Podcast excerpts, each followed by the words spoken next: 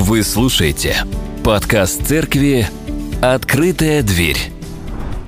Мы с вами начнем 20 недель проповеди по посланию в Ефес. А, так как послание в Ефес очень богато смыслом послания, то каждому проповеднику, который будет выходить сюда, будет возможность предоставлена говорить о разных вещах, о разных. И нас с вами призывать к практичным э, вещам в нашей жизни, к верным выводам, исправлениям и так далее. Начнем. Вот мне выпала честь проповедовать всего на первых два стиха. И поверьте, это будет увлекательное путешествие – Сейчас мы с вами живем в эпоху избытка информации. То есть ее сейчас можно найти везде, на всяком месте, куда ни глянь. А, и сейчас, видите, мы с вами используем все коммуникативные возможности, видите, да, все это используется для того, чтобы... Это все часть коммуникации. Все это используется для нашего богослужения, для научения, ну и для дальнейших действий. А, не так давно был особый период пандемии, и все мы находились дома ну, в большей степени, да. Кто-то приезжал сюда, мы отсюда проводили трансляции, все остальные, находясь дома, могли смотреть богослужение, участвовать, поклоняться, а, слушать наставления, проповедь. И все это было благодаря трансляциям. То есть сейчас у нас с вами, ты можешь даже из дома не выходить, просто даже на, лежа на, на, вообще на диванчике, на кроваточке, взять наушнички, взять смартфон и быть на богослужении. Удивительная вещь, да? И вот э, эта проблема пандемии сильно подтолкнула церковь в направлении онлайн-богослужений, и сейчас у многих это движение прям вообще очень хорошо продвинулось. Я смотрю за некоторыми церквями, у них уже были трансляции так себе, но потом они подкупили все необходимые дополнительные устройства, и у них сейчас просто, просто идеальные трансляции. То есть, к примеру, ты выехал куда-нибудь по разной своей причине, но ты можешь пребывать со своей церковью в общении – в служении, в назидании. А, и интересный момент. Вот сейчас Светлана пошла а, заниматься с детьми. Или кто-то, может быть, здесь вот просто сидит, разговаривает, да, не слушает меня. То у них будет возможность прослушать проповедь потом. Потому что мы все записываем и выкладываем подкасты, и потом ты в понедельник отправляешься на работу, опять же наушники, и все включил. Честно признаться, я сам порой, будучи организатором богослужений, не, не всегда внимательно слушаю проповедь, поэтому я ее переслушиваю на следующий день. Не свою, я имею в виду, кто здесь проповедует. Также я прослушиваю проповеди других церквей, э, служителей, которые близки мне, и, и то, что они говорят, очень полезно и интересно. А, было бы желание как э, говорится. Да? В эпоху моего раннего христианства, у меня было раннее христианство, оно выпало на 90-е, на середину 90-х годов прошлого столетия, а, было намного меньше информации. Я думаю, те, кто здесь есть, такие же люди пожилые, как я, да, те могут это вспомнить. А, и я напомню вам, как мы пересматривали не один раз те или иные кассеты записями проповеди или, или каких-то наставлений. Я сейчас вам назову, и вы скажете, да, молитва Иависа. Кто не слушал молитву Иависа? Дети, это дети. На детей не показывай. Так вот, в период становления церкви, в первый век христианства, информации практически не было. Они не могли взять в руки вот такую, как у нас, Библию. А у них ее просто не было – Потому что канон появился через несколько сот лет после, того, как церковь родилась. Еще не сформировался этот канон, многие тексты даже еще не были написаны. Вот. И в каких-то церквях, вот подобной нашей, находилось какой-нибудь одно а, священный текст. А, и они ее не уносили домой – Вы сейчас на смартфоне можете унести домой все, что угодно, там прочитать, потом прослушать. А на тот момент было что-то в церкви, какое-нибудь одно. Ну, к примеру, послание в Ефес. Вот оно здесь. Оно всего лишь шесть глав. В нашей Библии все очень просто. Но в том смысле, что бумага тонкая, буквочки маленькие. Вот это и все послание в Ефес. На самом деле послание Ефес занимало несколько больших листов вот, и хранилось в церкви в Ефесе или в церкви в Галатии, или в Лаодикии, или в Колосах и так далее. И люди не могли ее унести домой, они читали ее вместе на богослужении. И теперь попробуйте представить ценность этого текста, с которым ты можешь ознакомиться только на богослужении. Тогда ты сидишь, ты не переслушаешь этого потом – ты не посмотришь это, не почитаешь, а потом я почитаю, кинь ссылку. Ты будешь внимательно слушать, что говорят и как трактуют. В этот период апостолами были написаны послания, которые мы сейчас находим здесь, в каноне священных книг, начиная отсюда. Вот это примерно все послание. И мы с вами назидаемся, слушаем эти послания. Послание – это письма – мы должны с вами понимать, что послание, подходя в частности в посланию Ефес, мы должны понять, что это было письмо. А в то время письмо было либо личным к друзьям, либо теоретическим, то есть философским. Послания, которые мы находим в Библии, нередко совмещают и то, и другое. Где-то они обращают к личностям и обращаются к конкретным людям. Вот. Ну и обязательно несут философский момент, в данном случае богословский. И вот в любом послании мы с вами найдем примерно такую структуру. Сначала часть прескрипта, в котором обозначается отправитель, адрес, то есть кому это обращается, вступительное приветствие, проэми с благодарственной молитвой, и если вы читали послание, вы начинаете примерно вспоминать, а, да, так оно и есть. Потом основной текст письма. Кстати, вот этот пункт Б про Эми с благодарственной молитвой может занимать даже целую главу, то есть огромный отрезок. И у нас с вами, начиная с третьего стиха, как раз-таки начинается вот этот про Эми, и он не достался мне. Его выхватил Илья Васильевич и будет проповедовать следующее воскресенье, потому что он говорит, это близко моему сердцу. Послушаем следующее воскресенье, что близко ему. Потом а, идет основной текст письма. Ну, в общем-то, вся суть, которую можно разбить на три части. То есть описание проблемы, тезис, который после доказывается, то есть построение доказательств. И заключение письма, ободрение увещаемое, называемое паранеза, и постскрипт, PS – отсюда у нас идет, э, в котором есть приветствие, то есть э, поручение «передайте привет, сделайте то-то, то-то», и эсхатокол с пожеланием благодати. Эсхатокол – это перевод, перевод с, греч, с греческого при, «приклеенный в конце». Знаете, как вот это берете листочек в конце приклеили, потому что не писалось послание автором, в частности, руками. В частности, апостолом Павлом не писались эти послания его руками. Они писались хорошо, обученными людьми. И в конце, если вы помните, там было написано, и вот моя подпись, корявая подпись апостола Павла. Смотрите, вот да, мы вчера столкнулись с корявой э, почерком Павла. А у апостола Павла не исключено, что тоже был такой.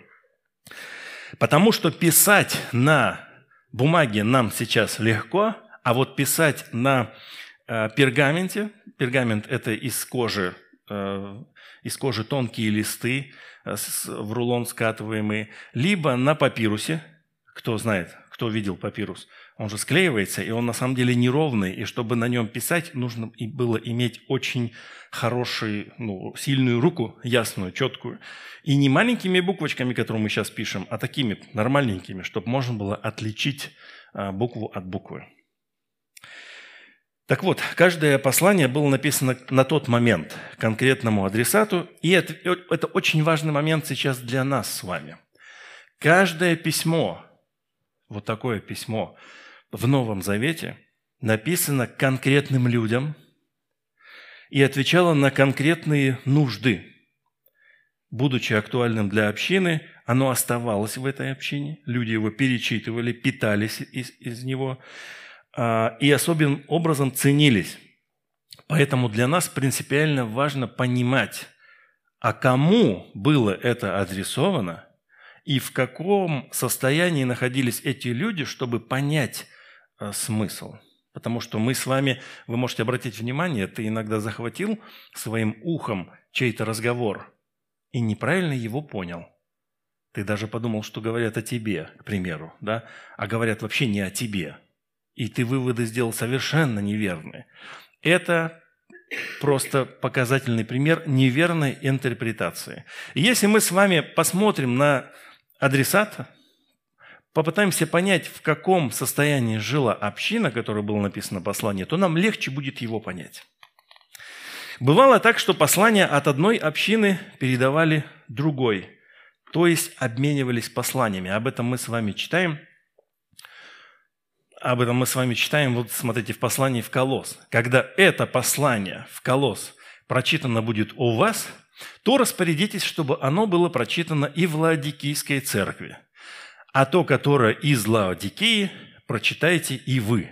Это апостол Павел пишет. Да? То есть таким образом мы видим, что э, церкви не только хранили у себя, но они еще делились.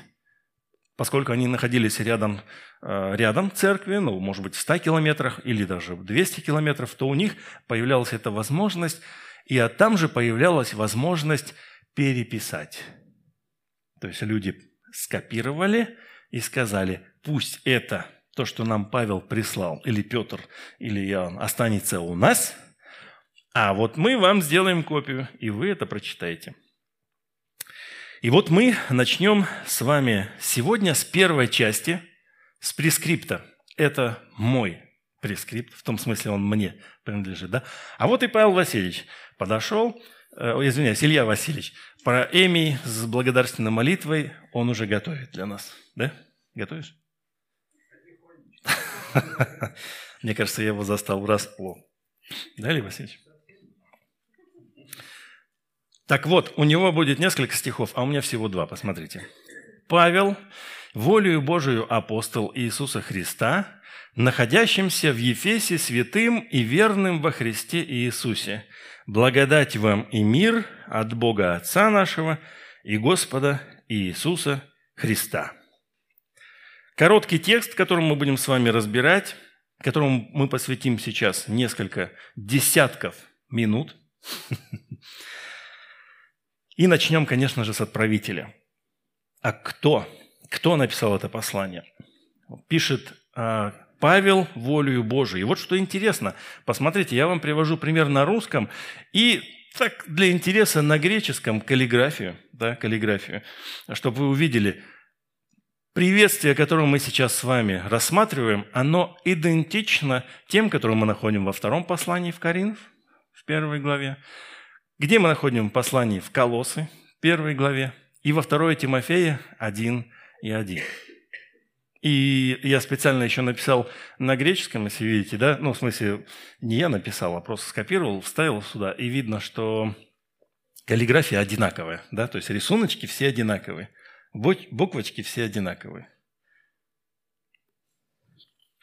Это очень интересный момент, эм, и мы вот как раз-таки сейчас уделим внимание этому приветствию, то есть этому ну, э, адресату, то есть как он себя описывает. Что Павел волю Божию. То есть мы знаем, что еврейское имя Саул, а мы с вами находим в синодальной версии Савл. Савл, Савл, что ты гонишь меня, да? Это тот же самое имя, что носил царь Саул, про которого мы с вами читали не так давно э, в первом э, послании царств. Чего не смеетесь? Первое послание царства, это смешно. Хотя мне говорят, не, смеш, не смеши никого, потому что не умеешь. Так вот, правильно произносить на самом деле Шаул или Шауль. Да? Родился он в Тарсе, Киликийском, это современная Турция, и имел римское гражданство. Он родился в этом гражданстве, и не раз это ему служило. И вот для того, чтобы понять примерно, кто автор, мы сейчас немножечко уделим ему внимание. Так вот, однажды в Иерусалиме иудеи сильно возмутились против Павла, потому что Павел нес благую весть и служил с язычниками, и они посчитали, что он ввел в храм язычников. И очень сильно были возмущены, и, похоже, горячие люди готовы были снести ему голову, а рядом находилась всегда римская э, гвардия, которая, э, ну давайте почитаем об этом. Между тем, как они, все вот эти евреи, кричали, метали одежды и бросали пыль на воздух, вы знаете, это очень интересно.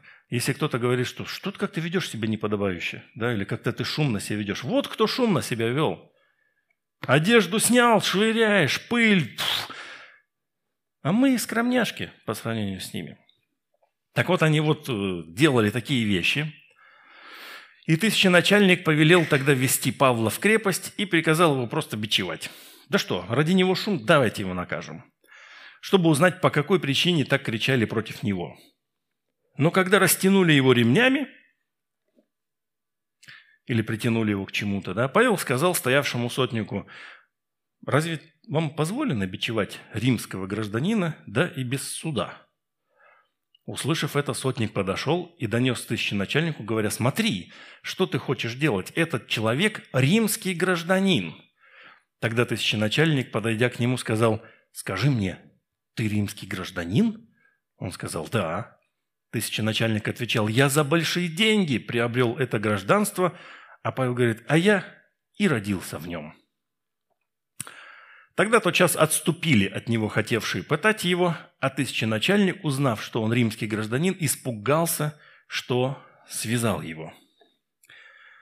Вот Павел имел возможность постоять за себя, и в таких ситуациях он мог сказать, давайте судить вообще-то, а не, вот, ну, а не так, что, о, из-за него шумят, там давайте его накажем, узнаем потом, что там, в чем причина – еще о Павле мы знаем, что с детства он был воспитан в строгом иудаизме у знаменитого учителя. И так он описывает это. «Я, иудеянин, родившийся в Тарсе Киликийском, воспитанный в всем городе при ногах Гамалиила, тщательно наставленный в отеческом законе, ревнитель по Боге, как и все вы ныне». Вы знаете, интересно, что апостол Павел никогда не стыдится привлечь внимание к своему гражданству, с одной стороны, и с другой стороны, он говорит, дает ссылку.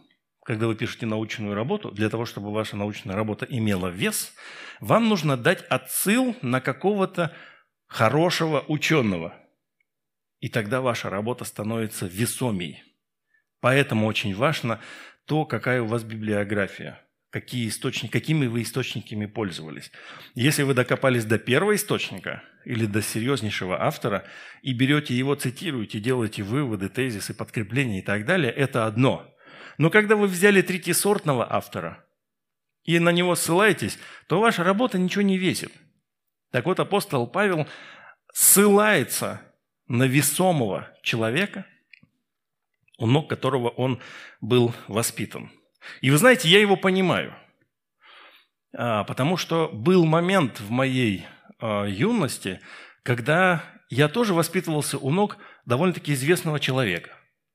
Ну, в нашем союзе. Это нынешний ректор университета, доктор, доктор богословия и очень уважаемый в союзе человек. Так вот, он меня взял под крылышко, и несколько лет я был у него учеником – Сначала он меня учил преподавать Ветхий Завет, потом вывел меня э, в роль преподавателя Нового Завета, и, и таким образом я обрел много полезных вещей, но с этим еще обретается такой элемент, что ты знаешь чуть-чуть больше, чем знают другие люди. Почему? Потому что ты, скажем так, знаешь внутреннюю кашу – и это где-то, может быть, и мешает, но где-то очень сильно помогает. Так вот, апостол Павел как раз-таки во всей этой каше внутренней варился, потому что Гамалил был очень э, известный человек. А о себе он продолжает. «Я даже до смерти гнал последователей всего христианского учения, связывая, предавая в темницу и мужчин, и женщин, как засвидетельствует о мне первосвященник и все старейшины, от которых и письма взяв к братьям, живущим в Дамаске, я шел, чтобы тамошних привести в оковах в Иерусалим на истязание». Так вот он рассказывает о себе в Иерусалиме. На кого же ссылается апостол Павел? Он ссылается на известнейшего фарисея, о котором мы также читаем в, в Библии, в книге «Деяний», когда наступил момент, первые апостолы благовествовали, их связали, пригласили к членам Синедриона и говорят, что это вы тут делаете? А ну-ка перестаньте. И запрещали им. А, а они продолжали. Тогда все люди рвали. Вот слышав это, люди, слушающие, разрывались от гнева и думали погубить Петра, в частности, который там присутствовал. Но мы читаем, встав же в Синедрионе некто фарисей именем Гамалиил, и вот его описание, законоучитель, уважаемый всем народом, приказал вывести апостолов на короткое время. Даже то, что он приказывает, уже показывает его уровень влияния. То, что он был любим э, и принят, уважаем всем народом, говорит о силе его влияния.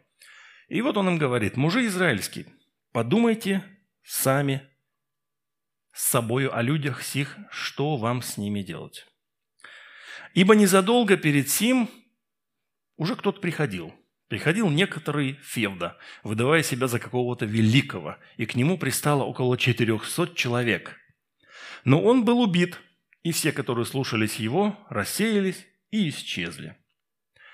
После него, во время переписи, Явился галилеянин и увлек за собой довольно народа, но он погиб, и все, которые слушались его, рассыпались.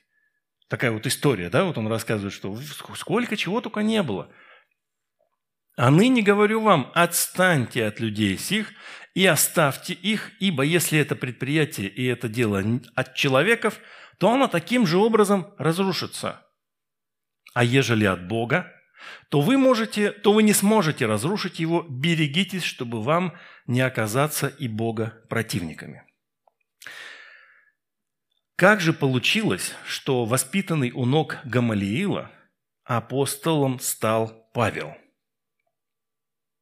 Чтобы это понять, нам снова нужно вернуться в книгу Деяний и продолжить слушать его свидетельство. Оно увлекательно – когда же я был в пути и приближался к Дамаску, около полудня вокруг, вдруг осиял меня великий свет с неба. Я упал на землю и услышал голос, говоривший мне, видимо, Саул, Шауль, что ты гонишь меня? Он говорит, кто ты, Господи? Он сказал, я Иисус, Назарей, которого ты гонишь. Бывший же со мной свет видели и пришли в страх, но голоса, говорившего мне, не слышали. Тогда я сказал, Господи, что мне делать? Господь сказал, встань и иди в Дамаск, и там тебе сказано будет все, что назначено тебе делать.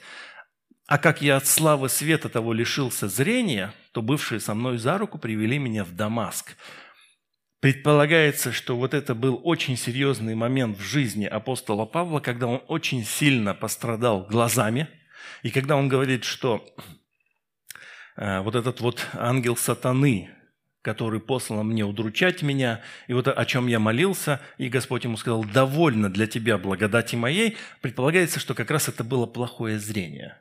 Ну или боль, или плохое зрение, что-то из этого.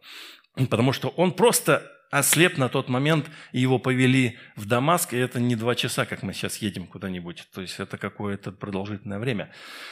Некто Анания, муж благочестивый по закону, одобряемый всеми иудеями, живущими в Дамаске, пришел ко мне и, подойдя, сказал мне, «Брат Савл, прозри». И я тот час увидел его. Он же сказал мне, «Бог отцов наших предизбрал тебя, чтобы ты родился в римском гражданстве, чтобы ты учился у ног Гамалиила, чтобы ты был сведущ во всех э, законах, как положено, чтобы ты познал волю Его, увидел праведника и услышал глаз из уст Его, потому что ты будешь Ему свидетелем пред всеми людьми о том, что ты видел и слышал. Итак, что ты медлишь? Встань, крестись и омой грехи свои, призвав имя Господа Иисуса. Когда же я возвратился в Иерусалим и молился в храме, пришел я в иступление и увидел его, Иисуса, и он сказал мне, поспеши и выйди скорее из Иерусалима, потому что здесь не примут твоего свидетельства о мне». А помните, да, что поначалу все апостолы очень неплохо устроились в Иерусалиме. Они совсем не услышали, что им Иисус сказал, «Итак, будете мне свидетелями от Иерусалима до края земли, в Самарии и до края земли». То есть этот шаг, второй шаг и далее.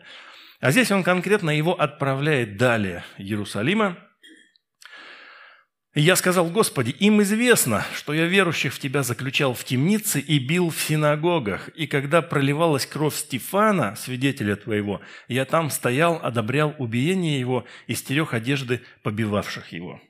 Вы знаете, я рекомендую вам посмотреть фильм «Апостол», или апостол, или Павел. И на протяжении всего фильма, в сюжете, а, Павел а, сильно переживает, как он вот как раз-таки, что здесь описывается, когда проливалась кровь Степана, он стоял у его одежд и одобрял все, что там происходило. И он уничтожал обычных людей, мужчин и женщин, вытаскивал из дома, они их истязали, казнили. И он сильно страдал. И в конце фильма показывают, как, как когда казнили апостола Павла, а ему казнили как римского гражданина, отрубили ему голову, потому что иначе его не могли казнить. Только так они должны были это сделать. А, он попадает, и как раз а, во многих своих видениях он видел этих людей, девочку, а, женщину, которая осталась без мужа, девочка, которая осталась без матери. И тут он их встречает, а они идут улыбаются ему навстречу. Вот этот элемент примирения, он очень важный в том фильме, рекомендую его посмотреть. И вот он говорит, смотри, я же вот такие вещи сотворил, как же они меня будут слушать? И он сказал мне, иди, я пошлю тебя далеко к язычникам. И вы знаете, э, вот это слово «далеко» и «дальние» мы еще не раз услышим э, в этом послании. Э, поэтому я говорю, посмотрите на это дело. Мы только что прочитали, как Павел был избран Христом для посланничества – и именно вот это «послать» и «посланник» и обозначает «апостол». Апостол в переводе «посланник». И в послании в Ефес он использует еще одно слово, отражающее суть его служения. В греческом языке есть слово, обозначающее посланника, государя какого-либо государства, и смысл нам его известен. Это посол. И я вам привожу это из нового перевода. «Я ее посол». Ее – это тайны благовествования Божьей. Я ее посол даже в цепях. Молитесь, чтобы я смело и открыто возвещал ее. И не своим решением апостол Павел является этим служителем, волею Бога.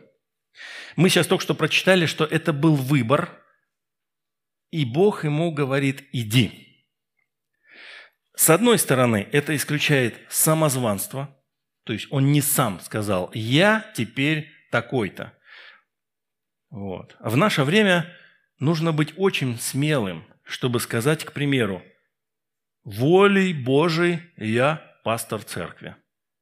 Очень мощное заявление. Или так, волей Божией я пресвитер или старейшина этой церкви. Это очень мощное заявление. И нужно действительно быть уверенным в этом, что так говорить. Апостолу Павелу было очень легко, потому что он конкретно услышал голос Иисуса, который ему сказал, иди далеко к язычникам. То есть иди, будь посланником, будь апостолом. При этом я хочу отметить, что бывает и так, что когда мы слышим призыв к служению, когда ясно, что воля Божья для нас есть, вот такая, мы можем на нее не ответить. Просто не ответить. Интересно, что было бы, если бы Павел сказал Христу, «Да, это интересно, спасибо за доброе слово, но мне надо подумать». Да, распространенный сегодня такой ответ «мне надо подумать». Если тебе и так ясно все, о чем тебе еще думать? Но мы иногда уходим в свою ракушку, чтобы о чем-то подумать. Сегодня Бог через служителей, старших служителей, пасторов, пресвитеров выражает свою волю. И торопитесь в ответ на призыв сказать, что повелишь мне делать, Господи, вместо того, чтобы сказать, я подумаю. Следующая часть послания – это адрес, находящимся в Ефесе святым и верным в Христе Иисусе.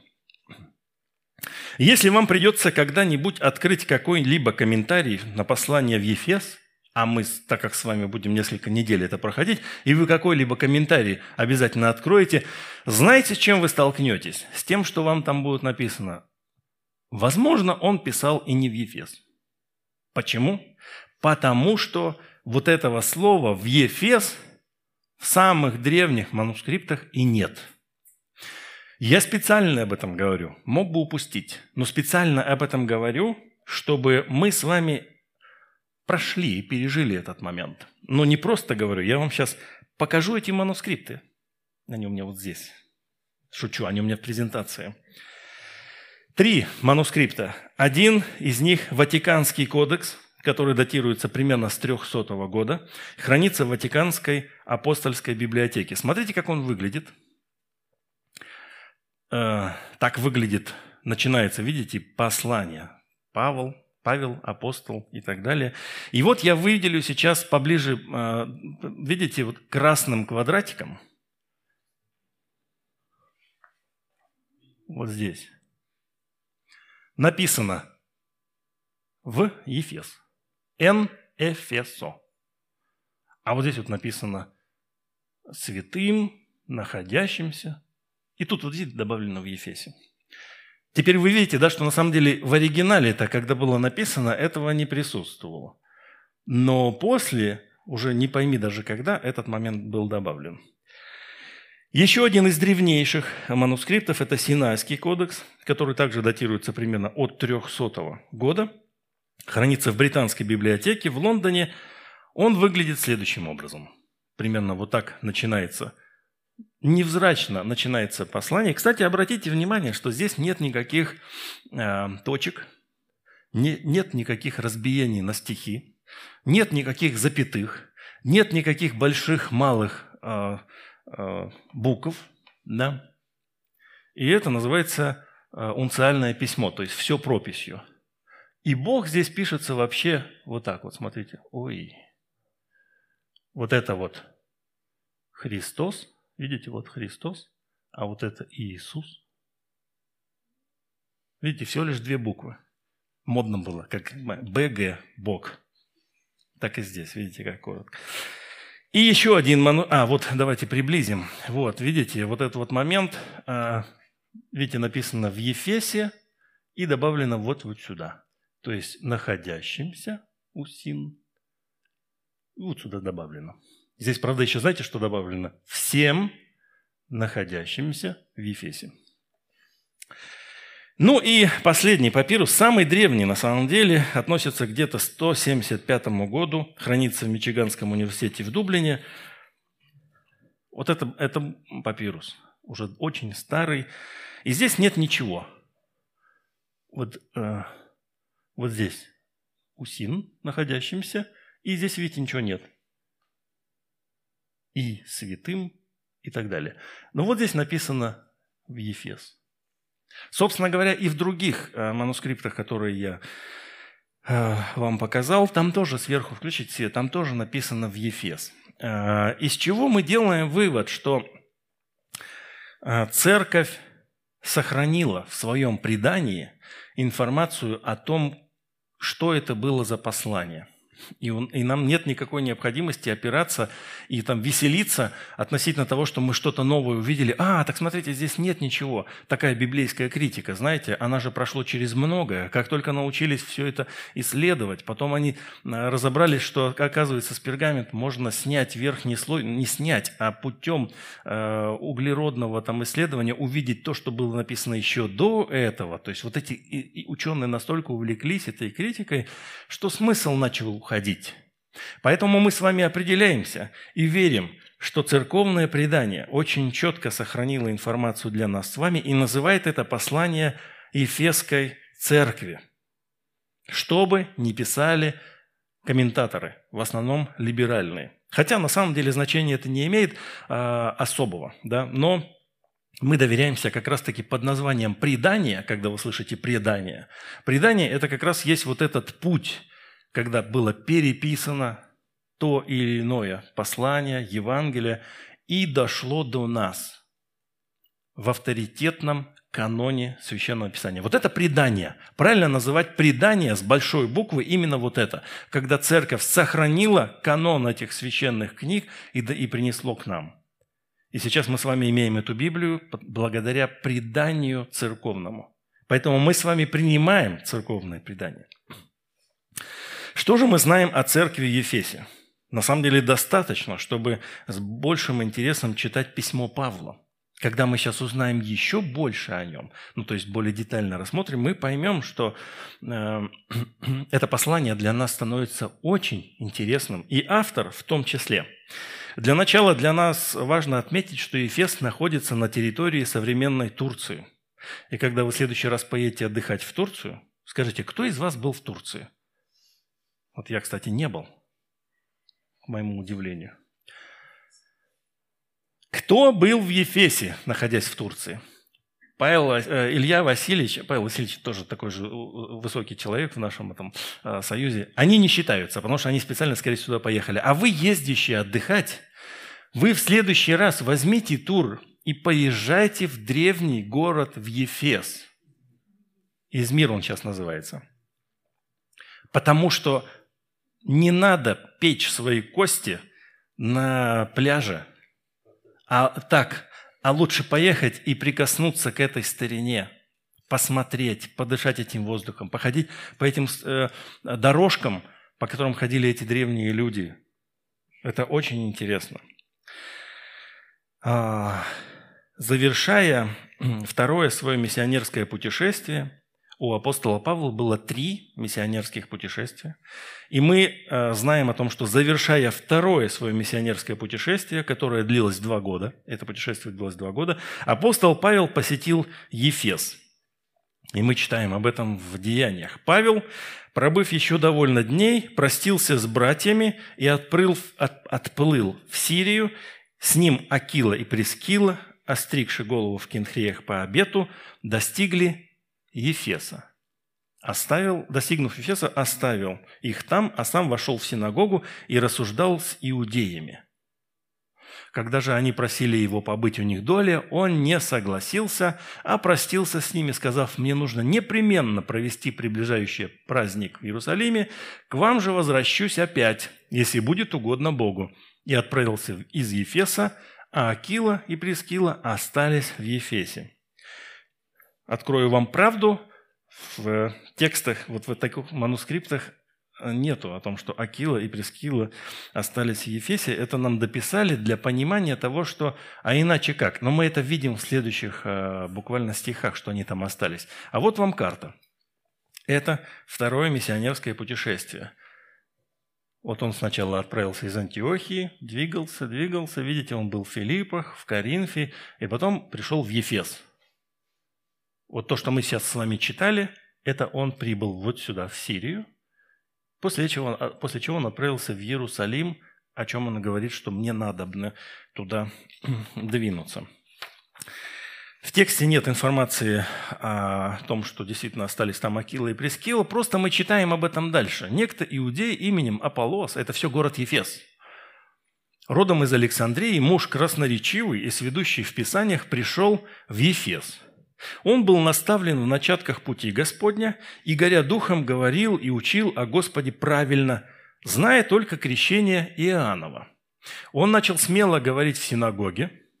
Услышав его, Акила и Прескила приняли его и точнее объяснили ему путь Господень. Помните, потом в Коринфе мы, апостол Павел пишет, что «Вы там говорите, что я Павлов, я Аполлоса». То есть это одни из таких сильных людей. И вот Аполлос, он, оказавшись в Ефесе, попал э, в руки Акилы и Прискиллы, и они скорректировали его учение и объяснили ему путь Господень. А когда он вознамерился идти в Ахайю, в Коринф как раз-таки, да, то братья послали к тамошним ученикам, располагая их принять его, и он, прибыв туда, много содействовал уверовавшим а, благодатью, ибо он сильно опровергал иудеев, всенародно доказывая писаниями, что Иисус есть Христос. И вот апостол Павел говорит, я бы хотел еще раз к вам вернуться. И начиная третье миссионерское свое путешествие, которое в общей продолжительности Э, было 6 лет, 6 лет, апостол Павел пришел в Ефес и был там три года. Вот это его третье миссионерское путешествие. Он отправляется по верхним странам и приходит в Ефес, остается здесь на три года, после чего только двигается дальше. И вот сейчас он здесь, и мы почитаем. Во время пребывания Аполлоса в Коринфе – он ушел, помните, его проводили, дали ему сопроводительное письмо во время пребывания Аполлоса в Коринфе. Павел, пройдя верхние страны, как на стрелочках у нас показано, прибыл в Ефес и, найдя там некоторых учеников, сказал им, «Приняли ли вы Святого Духа, уверовав?» Они же сказали ему, «Мы даже и не слыхали, если Дух Святой». Он сказал им, «Во что же вы крестились?»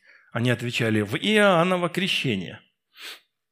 Павел сказал, Иоанн крестил крещением покаяния, говоря людям, чтобы веровали в грядущего по нем, то есть во Христа Иисуса. Услышав это, они крестились во имя Господа Иисуса. И когда Павел возложил на них руки, не шел на них Дух Святой, и они стали говорить иными языками и пророчествовать. Всех их было человек около двенадцати. Очевидно, что эта группа и легла в основу церкви в Ефесе. Бывшие ученики, наставленные, наставленные в учении Иоанна, обретшие, получившие Духа Святого, наставленные апостолом Павелом, легли в основание церкви в Ефесе. Ну и дальше мы читаем. Апостол Павел, придя в синагогу, небоязно проповедовал три месяца, беседуя и удостоверяя о Царстве Божьем. Но как некоторые ожесточились и не верили, злословия путь Господень пред народом, то он, оставив их, отделил учеников и ежедневно проповедовал в училище некоего тиранна с двумя «н». Это продолжалось до двух лет, так что все жители Асии слышали проповедь о Господе Иисусе как иудеи, так и елины. Иудеи и греки – апостол Павел устроил там училище. И каждый день в этом училище, в Ефесе, учил. Так что вот эта вся Асия, вот эта вся часть, город Ефес и все, что рядом, они все слышали проповедь об Иисусе. То есть он практически открыл университет и подготовил достаточное количество для церкви. И читаем мы не просто «он учил», Бог еще действовал через него таким образом, что мимо пройти было нельзя. Слушаем. Бог же творил немало чудес руками Павла, так что на больных возлагали платки и опоясание с тела его, то есть уже и Павла там рядом не было, просто брали этот платок, и у них прекращались болезни, и злые духи выходили из них. Даже некоторые из скитающихся, вот этот интересный момент, заклинателей стали употреблять над имеющимся злых духов имя Господа Иисуса, говоря, «Заклинаем вас Иисусом», которого Павел проповедует. Это делали какие-то семь сынов иудейского первосвященника Скевы. Но злой дух сказал в ответ, «Иисуса знаю, и Павел мне известен, а вы кто?» И бросился на них человек, в котором был злой дух, и, одолев их, всех этих сыновей, взял над ними такую силу, что они нагие и избитые выбежали из того дома. Мужчины, каково бы вам было бы голыми убежать? Так вот, все это сделалось известно живущим в Ефесе иудеям и елинам, и напал страх на всех их, и величаемо было имя Господа. Вот такой вот контекст – а, получается, что благодаря служению Павла все в городе знали об Иисусе.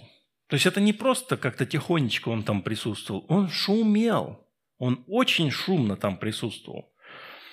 И очень может быть, что именно в этот период служения случилось Павлу противостоять зверям из Ефеса. Он пишет первое послание в Коринф, где упоминает об этом. Давайте прочитаем, а, когда он обращается к тем, кто предполагает, что ну, бессмысленно или нет надежды на воскресение, он говорит, по рассуждению человеческому, когда я боролся со зверями в Ефесе, то есть рисковал своей жизнью, я что, надеялся, что этим все закончится? Я был готов погибнуть.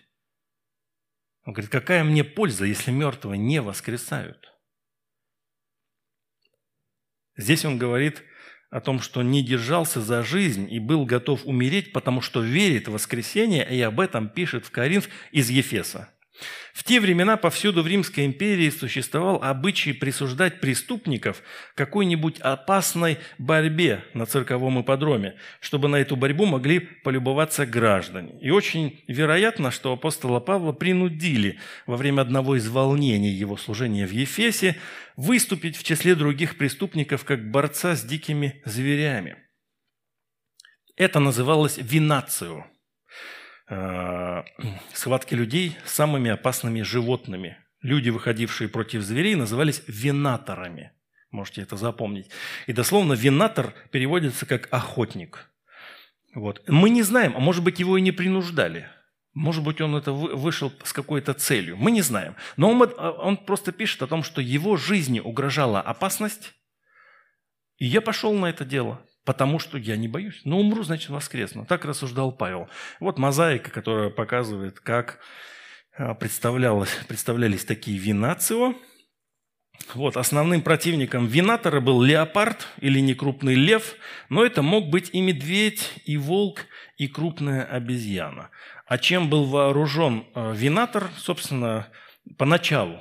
Поначалу он был вооружен хорошо, прям как гладиатор, но впоследствии уже не в Риме, а в провинциях, какой являлась Ефес, э, крупный город, э, это был просто копье, собственно, все, как мы здесь сейчас видим на картинке. И вот очевидно, что э, в Ефесе, будучи крупным городом, в каждой провинции, в частности в Ефесе, винация была частью развлекательной программы горожан. Похоже, об этом Павел и пишет, что в один момент ему пришлось вольно или невольно поучаствовать в такой охоте. Охоте, в кавычках, да. Кстати, за это платили. Немного, но платили. И вы знаете, здесь вот, э, когда апостол Павел часто пишет о том, что «я бью»,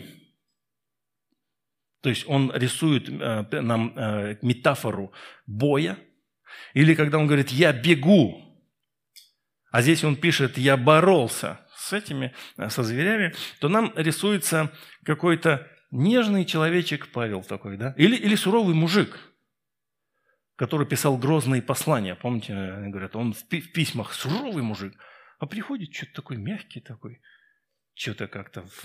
Он говорит, а я суровый.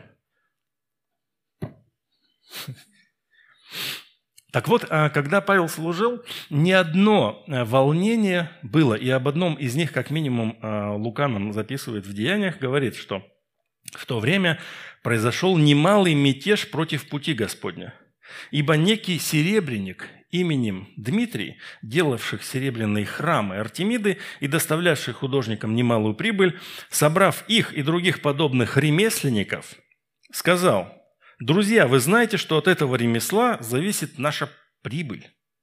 Между тем вы видите и слышите, что не только в Ефесе, но почти во всей Асии, во всей этой округе – этот Павел своими убеждениями совратил немалое число людей, говоря, что делаемые руками человеческими не суть боги. А это нам угрожает тем, что мы останемся без денег. Ремесло наше придет в презрение – но не только наше ремесло. И храм Артемиды, э, великой богини, ничего не будет значить. И испровергнется величие ее, которую почитает вся Асия и вся Вселенная. И тут люди стали кричать, они исполнились ярости, снова стали бросать одежды вверх. А? Апостол Павел мирный был гражданин, но рядом с ним все время кто-то кричал, одежды бросал, пыль вверх, э, кричали, говорят, велика Артемида Ефесская. Вот она, Артемида Ефеская. Стыдно сказать, что у нее здесь. Ну, вы догадываетесь, да, что это такое? Это плодородие. Это плодородие. И вот реконструкция этого храма э, э, великой Артемиды в Ефесе. И в разрезе видно большая статуя этой богини. И народ туда приходит. И есть рисунок, я вам его сейчас покажу. Примерно так это выглядело. По дорожке люди шли, и приходили в храм поклоняться. Есть еще картина, где на фоне э, вот этого храма э, Артемиды стоит Павел и проповедует. И мы верим в такое, потому что он, похоже, ничего не стеснялся. Подходил, скорее всего, прямо ко входу э, храма к Артемиде и говорил, это все ерунда, я вам сейчас расскажу о настоящем Боге. И весь город наполнился смятением – Схватив Магедонян, Гая и Аристарха, спутников Павловых, они единодушно устремились на зрелище. Предполагается, что зрелище – это один из таких стадионов, там есть поменьше, но это самый большой, вмещает, вмещает, если не ошибаюсь, до 25 тысяч человек. Потому что весь город пришел в смятение, и по этой дорожке ходили вы? Нет? Есть фотографии, Вадим тоже будет проповедовать на послание в Ефес, и он прислал свои фотографии мне. Я сделаю ссылку и отправлю вам ее в чат наш, ОД Инфо, и вы посмотрите, как Вадим ходил по всем этим местам. Рынок, вот это дело зрелище, большой амфитеатр, стадион, ну и много других моментов.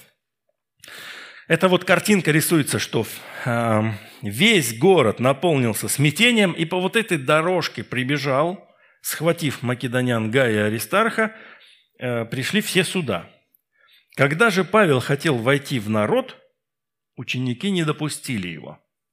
И сейчас нам Павел рисуется вот этим бойцом, который говорит, я пошел туда, сейчас я все им разъясню. А ученики, да нет, подожди, стой, там же тебя сломают. Он, да я ничего не боюсь, против зверей выходил, и здесь я сейчас сюда пойду. Также и некоторые из осийских начальников, будучи друзьями Павла, послав к нему, просили не показываться на зрелище. И все это закончилось тем, что по прекращении мятежа Павел, призвав учеников и дав им наставление, и простившись с ними, вышел из Ефеса и пошел в Македонию. Он оставил в Ефесе Тимофея, дав ему конкретные поручения. И это, об этом мы читаем в первом послании к Тимофею. Вот здесь мы видим, что он из Ефеса двинулся в Македонию сначала, но потом он пошел в Каринф. Отходя в Македонию, я просил тебя прибыть в Ефесе и увещевать некоторых, чтобы они не учили иному. И не занимались баснями и родословиями бесконечными, которые производят больше споры, нежели Божье назидание в вере. И Павел, оставляя Тимофея в Ефесе, надеялся вернуться с ним, и об этом тут же он ему пишет, что «пишу тебе, надеясь вскоре прийти к тебе, а пишу тебе для того, чтобы, если замедлю, ты знал, как должно поступать в Доме Божьем – которое есть церковь Бога Живого, столб и утверждение истины. То, что находилось в Ефесе, то, где апостол Павел служил и оставил Тимофея, это называется Дом Божий. Таким образом, таким образом, читая первое послание Тимофею, мы с вами можем узнать дополнительную информацию, адресованную церкви в Ефес. Поэтому, когда мы открываем ее, читаем, он говорит – ты будешь знать, как поступать, вот, ну, и в частности, в этой церкви, в Ефесе. Завершая третье миссионерское путешествие, Павел решил миновать Ефес. То есть он все-таки туда не приходит. И более не приходит туда никогда. Однако он встречается со служителями. Мы читаем, «И отплыв оттуда, в следующий день мы остановились против Хиоса, и на другой пристали к Самосу, и, побывав в Трагилии, в следующий день прибыли в Мелит.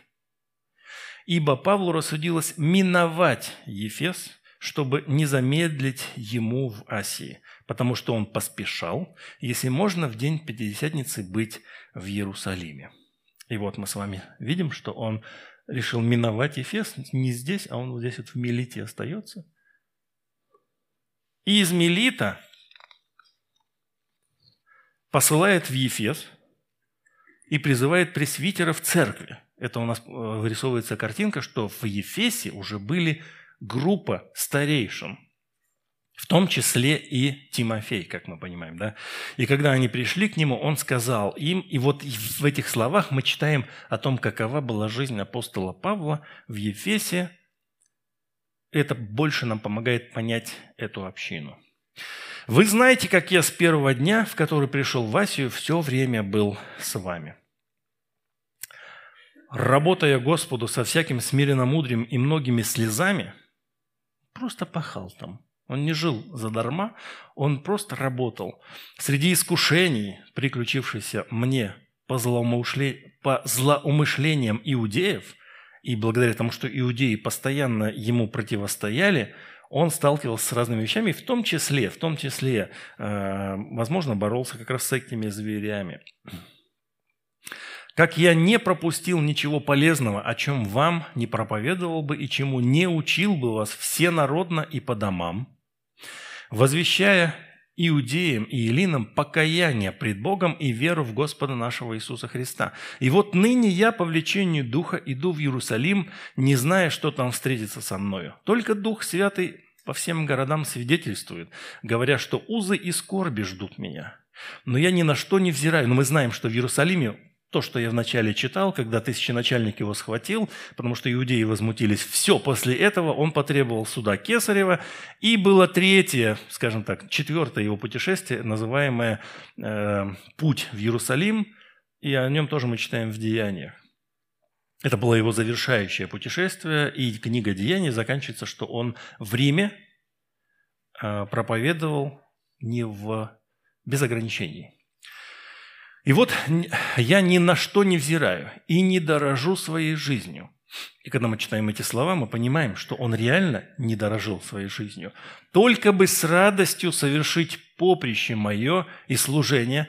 Под поприщем мы понимаем именно дистанцию, забег, когда ты выходишь на километраж, на один километр пробежать или 15 километров проехать. Вот он говорит, здесь именно использует этот язык. Поприще мое, то есть вот это вот мне положенное соревнование, марафон.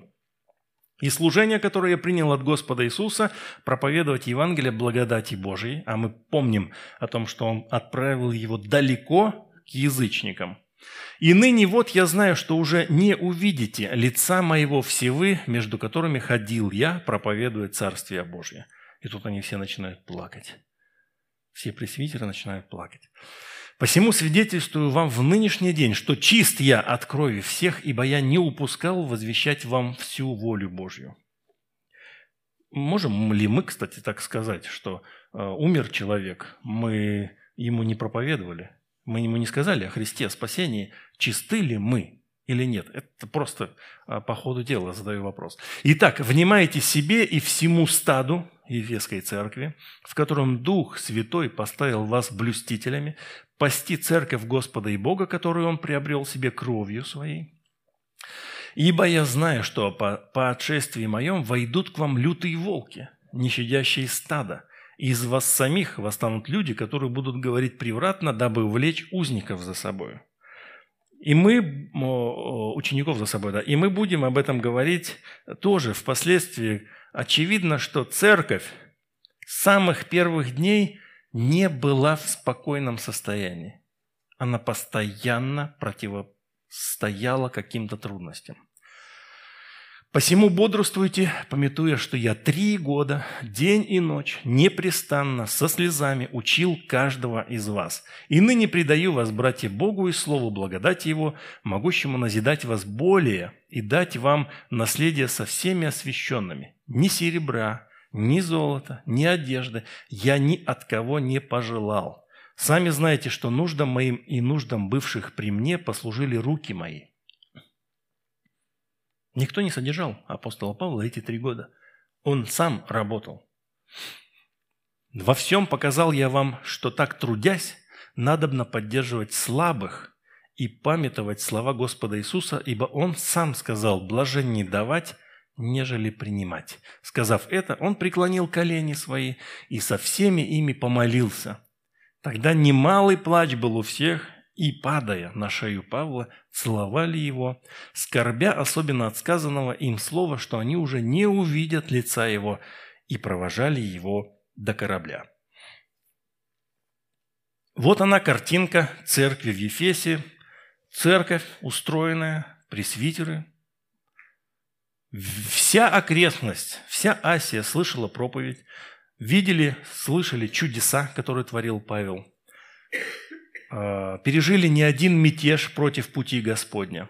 И теперь апостол Павел, находясь в узах уже в Риме, пишет это письмо. Почему относится это послание к корпусу а, посланий Павла тюремным?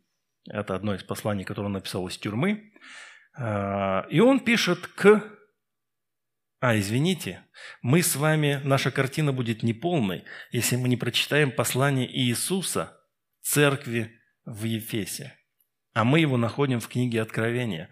«Ангелу Ефесской церкви напиши, так говорит держащий семь звезд в деснице своей, ходящий посреди семи золотых светильников. Знаю дела твои и труд твой, и терпение твое, и то, что ты не можешь сносить развратных, Помните, в Коринф он писал, что «как вы терпите их? Малая закваска квасит все тесто, как вы их терпите?» А здесь он говорит, что ты не мог терпеть за, э, тех, кто развратен. И испытал тех, которые называют себя апостолами, а они не таковы, и нашел, что они лжецы. То есть то, чему научил их Павел, они смогли даже применить. И стали, ну, то есть церковь весьма хорошая. Ты много переносил и имеешь терпение – и для имени моего трудился и не изнемогал, но имею против тебя одно, что ты оставил первую любовь твою. И для нас, конечно же, это не тема проповеди сегодняшней. Конечно же, нет. Для нас это просто предостережение, что будучи такими чудесными, будучи наставленными э, у ног апостола Павла, когда он все построил, все выстроил, Тимофея оставил, все было хорошо в этой церкви, и даже они, и в учении у них все хорошо было, и, противопос, и противостояли лж, лжеапостолам, они допустили один момент. Оставили первую любовь твою. Но это можно было бы исправить. Вспомни, откуда ты не спал, и покайся. И твори прежние дела, а если не так, скоро приду к тебе и сдвину светильник твой с места его, если не покаешься. Вот церковь в Ефесе. И апостол Павел пишет, «А, святым и верным во Христе Иисусе. Иоанн Златоуст а, в своих а, гомилиях на послание в Ефес пишет, вот святыми называет мужей, которые имеют и детей, и жен, и слуг. А что он их разумеет, здесь видно из конца послания, где он говорит, жены, повинуйтесь своим мужьям, и в другом месте «Дети, повинуйтесь своим родителям». И еще «Рабы, повинуйтесь господам своим». Когда Иоанн Златоуст писал, тогда уже появился клир и мир. И когда Иоанн Златоуст писал, он говорит, посмотрите, он не выделяет клир как святой, он пишет всем, называя их святыми. Спроси сегодня, кто такие святые, и вы услышите – люди такие, особо чтимые за святость, благочестие, праведность и за стойкое исповедание веры. Однако святой не означает совершенный или безгрешный. Оно переводится как отделенный для особого служения или предназначения. А в библейском контексте слово «святой» означает отделенный для Бога, отделенный для Божьей цели – Поэтому ничего общего э, с характеристиками совершенства, какой-то, мы понимаем, святость – это хорошая такая, правильная жизнь, нет. Это положение. Это когда вы берете и говорите, я отделяю это имущество, это здание, или я отделяю этот транспорт, или отделяю этот компьютер от себя – отделяю и отдаю его Господу. Оно принадлежит Господу, оно святое. Святой – это положение, верующий во Христа становится святым не в смысле совершенности или безгрешности, он теперь отделен для Христа, принадлежит Христу для его целей. А, и находясь еще в Ефесе, апостол Павел пишет такие слова в Коринф. «Вас постигло искушение не иное, как человеческое, и верен Бог, который не попустит вам быть искушаемым и сверх сил, но при искушении даст и облегчение, так, чтобы вы могли перенести». И вот здесь используется то же самое слово «верный», «святым» и «верным». И вот со стороны Бога верность мы принимаем вполне нормально. Верен Бог. Почему? Что такое верный? Верен – буквальное значение преданный, верный, преданный, надежный. Нам нравится принимать, что Бог верный, но здесь мы задаем вопрос, я задаю вопрос каждому присутствующему. Святой, а верный ли ты? Верный ли ты? Э, верен ли ты? Так вот, верующих церкви в Ефесе Павел называет верными, а верность проявляется в трудные времена. Получается так, что в этом при скрипте своего письма Павел указывает не только на нахождение получателей в городе Ефес, но он также указывает на их нахождение во Христе. И об этом много раз он еще будет э, упоминать вот это положение во Христе. Поэтому я не останавливаюсь на этом, оставляю э, возможность в последующих проповедях братьев, а возможно и мне об этом подробнее говорить. Сейчас мы двинемся дальше и подойдем к к следующей части, вступительному приветствию, которое он говорит. «Благодать вам и мир от Бога, Отца нашего и Господа Иисуса Христа». Такое вот приветствие. И опять же, вы знаете, вы удивитесь, но такое же приветствие он использовал в другие послания. Я даже не стал писать на русском. Я просто хочу вам показать. Смотрите, как красиво и все одинаково. Послание в Ефес, послание к римлянам, первое, второе послание в Коринф, Галатам, филиппийцам, второе фессалоникийцам и филиппийцам. Ой, извините, Филимону последний. Харис хюмон, как Кай Эрине, Апотеу, Патрос хюмон, Кай Кюрио и Иису Христу. Выучим наизусть? Давайте русский выучим наизусть. Похоже, эта фраза из, э, впоследствии, или даже в момент апостола, когда служил апостол Павел, использовалась в части публичного поклонения ранней церкви. Как сейчас мы с вами завершаем служение, и для нас это уже традиция, благодать Господа нашего Иисуса Христа и любовь Бога Отца и общение Святого Духа со всеми вами Аминь. И вот не исключено, что подобного образа приветствия э, использовалось э, в ранней церкви, и апостол Павел его либо является тот, кто начал, либо тот, кто подхватил, но как, э, так или иначе, так или иначе, если говорить о благодати, здесь используется греческое слово «харис», Харис означает доброту, милость, благодатный дар или привлекательность. И так получилось, что везде в синодальной Библии слово «харис» практически везде переведено э, как именно благодать, как мы сейчас видим здесь, что стало ключевым богословским понятием, понимаемым как дар человека от Бога подаваемый исключительно по милости Бога и без всяких заслуг со стороны человека и предназначен для его спасения и освящения. Вот такой термин «благодать», а греческое слово «харис». Современные же переводы выбирают другое значение – этого слова, размывает тем самым это цельное понятие. И я специально об этом сейчас говорю, чтобы вы понимали, что когда вы встречаете это в современном русском переводе, то вы уже не встречаете благодать. Вы не встречаете этот богословский термин. Вы встречаете там, к примеру, милость. И вот этот перевод этого стиха. «Милость вам и мир от Бога Отца нашего и Господа Иисуса Христа». В принципе, неплохо. Но благодать лучше. Поэтому читайте синодальную Библию. Шучу, шучу. Конечно, читайте любое, что вам понравится. Так вот, в послании в Ефес слово «благодать», вот это «харис», используется 12 раз. И вот именно по плотности, потому что это всего лишь 6 глав, по плотности, это получается на каждую главу по два раза апостол Павел использует.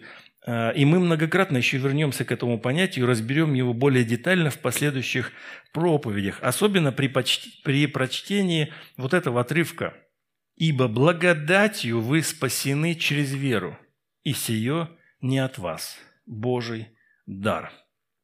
Когда мы подойдем к этому отрывку. Да? И однако важно заметить, что согласно того же апостола Павла, его представления, от благодати Бога, о котором мы сейчас говорим, можно отпасть.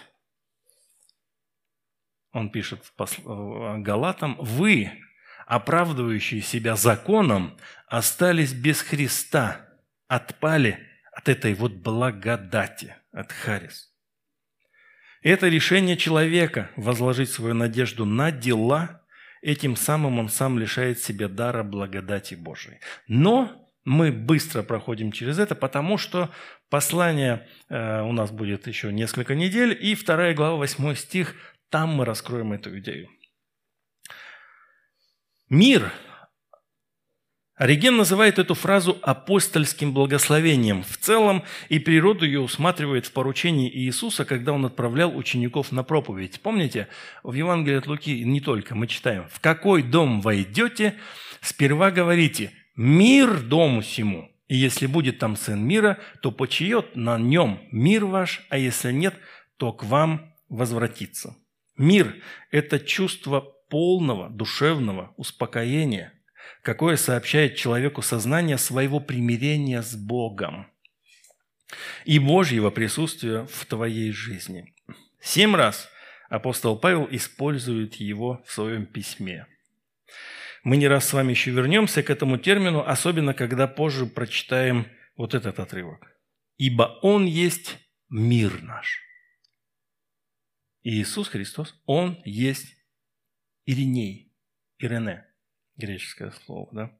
Принимая Иисуса, мы обретаем мир с Богом. И вот здесь от Бога Отца, принимая благодать и мир от Бога Отца нашего и Господа Иисуса Христа, важно отметить, что по изъяснению блаженного Феодорита поучает здесь апостол Павел равенству Отца и Сына – и об этом же пишет Иоанн Златоуст. Это Иоанн Златоуст. Когда обращает внимание на грамматические особенности апостольского послания. В ранней церкви, а, как я говорил, не всегда был мир и покой, поэтому появлялись люди, которые говорили, что Иисус на ступеньку ниже божество, чем Отец. И церковь противостояла этому – и вот здесь Иоанн Златоуст говорит, что через вот это благословение, которое мы с вами читаем, апостол Павел говорит, что они равны. И лишает, давайте я просто дочитаю, этими словами снова легко побеждаются еретики. Они утверждают, что Иоанн, говоря в начале своего Евангелия, и слово было Бог, употребил слово «Бог» без артикля – потому что желал представить божество Сына меньшим. Давайте просто посмотрим, как это выглядело. Вот, это, вот этот отрывок, помните его, да? Вначале было Слово, и Слово было у Бога. И вот здесь, третье, и Слово было Бог. То есть под Словом подразумевается Иисус, а Бог здесь немножко по-другому представлен, без артикля. Давайте откроем, посмотрим, как это выглядело. Энархе эн хологос, повторяйте за мной шучу. Кайхологос эн простон теон. И вот видите, тон, тон теон, видите, здесь артикль есть. Кай теос, то есть вот этот вот Бог без артикля, видите, без артикля, был хологос, слово. И вот он говорит, эти еретики говорили, видите, вот здесь вот теос без артикля, вот без такого. Это значит, вот этот теос, Бог, он меньше – Слово Бог, но меньше Бога с артиклем. И вот мы смотрим на это же послание, и он говорит, от Отца апотеу. И видите, здесь тоже нет артикля. И он говорит, что вот этот вот Бог – Отец наш.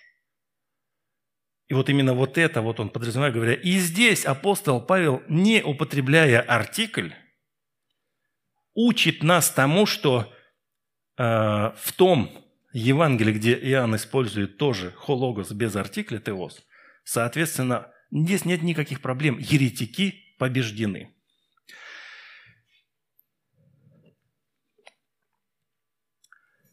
Приступая к детальному исследованию послания в Ефес, нам с вами э, вот на эти 20 недель придется как бы сесть в училище некоего тирана, но только на 20 недель. И мы будем слушать слова апостола Павла, глубоко вникая в каждый кусочек его послания, детально его разбирая. И что нам необходимо сделать, чтобы лучше понять то, что мы услышим в дальнейшем? Вот вам рекомендации. Что вам нужно сделать? Несколько раз прочитайте, пожалуйста, послание в Ефес. Там всего шесть глав. Вы на это потратите немного времени. Также необходимо прочитать первое послание Тимофею. Это там, где апостол Павел пишет, я тебя, э, отправляясь в Македонию, оставил тебе в Ефесе, и вот тебе наставление, как там поступать. Прочитать деяния о втором и третьем миссионерских путешествиях апостола Павла, начиная с 18 главы по 20. Я это все пришлю, не надо ничего записывать. А то, смотрю, все бросили записывать. И фоткать не надо задать себе следующие вопросы. Я святой? Не я. Задайте себе вопрос. Я верный? Принимаю ли благодать Бога? Речь о благодати, о Харисе, благодать это. Присутствует ли мир Бога в моей жизни? С одной стороны, примирение, вот это мир, который мне дал Бог. И с другой стороны, несу ли я этот мир? Вне зависимости от того, каков будет ответ на каждый из этих вопросов, настроиться на обучение, а значит на изменение сердца. Если ты считаешь себя э, святым, отлично. Сиди и слушай. Много чего интересного услышишь в последующих научениях. Если ты считаешь себя э, мирным человеком, послушай, как еще мир – используется апостолом Павлом. И выучить наизусть вот этот вот приветствие, второй стих. И вы знаете, когда Иисус отправлял, Он говорит, говорите мир. Как часто мы говорим? Мир дому всему. Не так-то и часто. Но мы с вами завершаем служение благодатными словами и уже привыкли, и это хорошо, без этого служения уже как-то, может быть, и не закончится. Да? А если мы с вами выучим этот отрывок и будем говорить друг другу такие слова. Это же хорошо. Так давайте попробуем, давайте повторим. Благодать, извиняюсь, благодать вам и мир от Бога, Отца нашего и Господа Иисуса Христа. И ты кому-нибудь приходишь и говоришь, благодать тебе и мир. Просто здесь легко запомнить. Благодать и мир от Бога Отца нашего и Господа Иисуса Христа. Поэтому будете аудиосообщения надиктовывать. Вот сейчас книгу начнете читать, и вы начнете практиковать. Благодать вам, сестры и братья, и мир от Бога Отца и Господа Иисуса, наш, вашего, нашего. Вот видите, вот не, не выучил, а вот наша задача выучить и приветствовать друг друга. Благодать вам и мир от Бога Отца нашего и Господа Иисуса Христа. Вот мы подробно поговорили о всем. Мы поговорили о том, кто Павел, как служил в этом городе, в каких условиях он был, каким бойцом он был, как не ценил свою жизнь, сколько сил положил на воспитание этой церкви, который после из тюрьмы пишет это послание. И и вот это чудесное приветствие, когда-нибудь мы будем проповедовать и на другие послания, как вы увидели, там, Карин, филиппийцам, Филимону, первое, второе послание Карин, римлянам. Везде используется это приветствие. Поэтому, заучив его сейчас, на долгие годы вперед. Вы представляете, выходит сюда какой-нибудь проповедник говорит, это приветствие. А вы а мы знаем, благодать вам и мир от Бога Отца нашего и Господа Иисуса Христа. Проповедник такой, ну приглашенный, какой-нибудь проповедник будет в шоке. Церковь, церковь святая.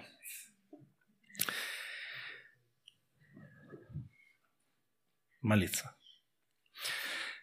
Отец Небесный, спасибо за то слово, которое Ты оставил нам, которое мы можем изучать детально, применять к своей жизни, осмысливать его, задавать себе вопросы, учить. Особенно мы учим такие слова, которые запоминаются нам и сильно помогают в искушениях как то слово, которое мы прочитали сейчас, что ты верен. И когда мы попадаем в сложные ситуации, а, мы надеемся на тебя и понимаем, что ты а, допустил эту ситуацию в нашей жизни и не дашь нам быть сломленными в ней.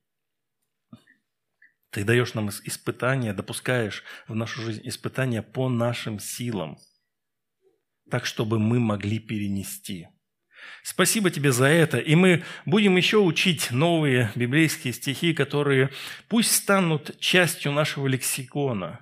Благослови нас, чтобы мы даровали мир э, дому, в который приходим, людям, с которыми общаемся. Чтобы мы учили это слово от тебя и, и проникались всем своим сердцем э, в то, что мы читаем любили это слово, насыщались им, наполнялись, вдохновлялись. И мы продолжаем поклоняться Тебе здесь. Вначале пели Тебе песни, молились. Сейчас слушали Слово Твое, Господь. И сейчас будем еще петь в Твою славу, Господь, отдавая от своего сердца Тебе наше поклонение. Прими. Мы нуждаемся в отклике, мы нуждаемся в том, чтобы Дух Твой Святой коснулся каждого нашего сердца, наполнил нас вот этой благодатью и миром Твоей. Твоими.